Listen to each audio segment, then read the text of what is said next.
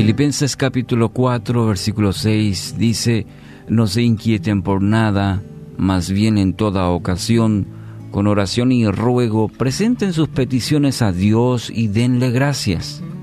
Y la paz de Dios, que sobrepasa todo entendimiento, cuidará sus corazones y sus pensamientos en Cristo Jesús. Cuentan que una mujer oraba siempre a Dios, pero su petición nunca era respondida. Pidió entonces ayuda a un sabio y éste le preguntó, ¿y cómo oras a Dios? Ella respondió, y bueno, yo más o menos le digo así, Señor, este día tengo muchos problemas, muchas dificultades, necesito ayuda y ya no sé qué hacer. Te pido que tengas compasión de mí porque mis fuerzas se han agotado. Claro, respondió el sabio, tu problema es muy sencillo. Cuando oras, debes ver a Dios y no ver tus problemas.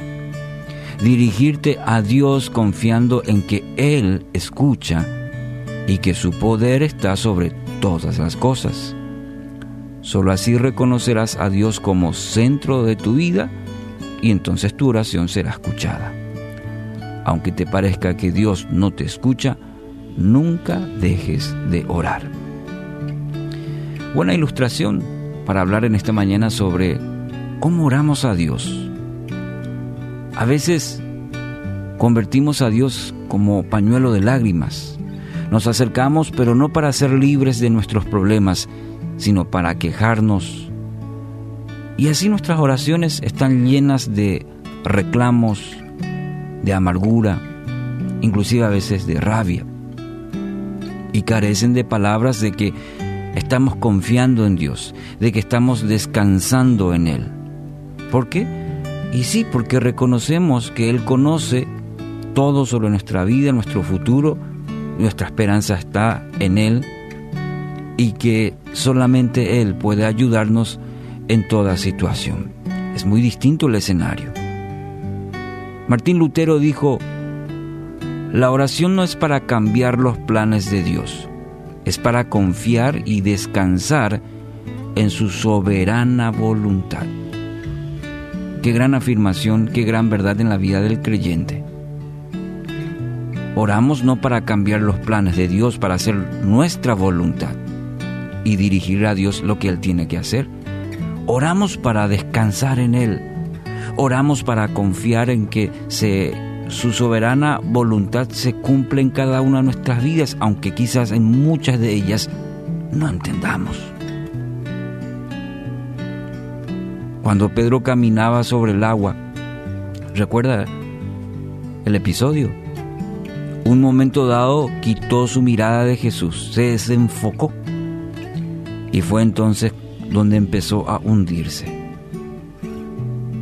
Cuando sientas que te hundes, entonces lo más probable es que tengas que volver tu mirada a Cristo. Tu mirada está en la circunstancia, en el temor de lo que pueda ocurrir. Y te desenfocas de tu mirada. Puesto los ojos en Jesús, el autor y consumador de nuestra fe, dice la Escritura. Entonces cuando sientas que te hundes, es ahí donde debes analizar tu vida y hacerte la pregunta, la pregunta, ¿en dónde estoy poniendo mi mirada? ¿En la circunstancia? ¿Mis oraciones están enfocadas en la, en, solamente en la necesidad o en aquel que puede suplir esa necesidad? ¿En aquel que puede hacer posible lo imposible? ¿Cuál es el enfoque?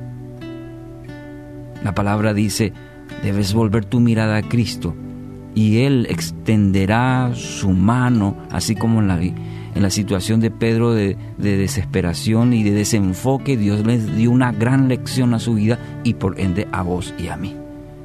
Debes volver tu mirada a Cristo y Él va a extender su mano y te va a levantar, te va a salvar.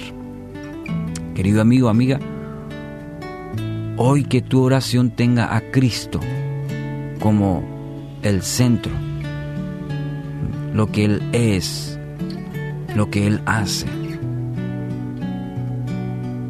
y no en las circunstancias o en tus problemas. Si en esta mañana nuestra oración ese es eh, el enfoque, estoy seguro que Él hará su voluntad. Va a predominar la voluntad de Dios en tu vida. Así que tu oración tenga el enfoque correcto en esta mañana.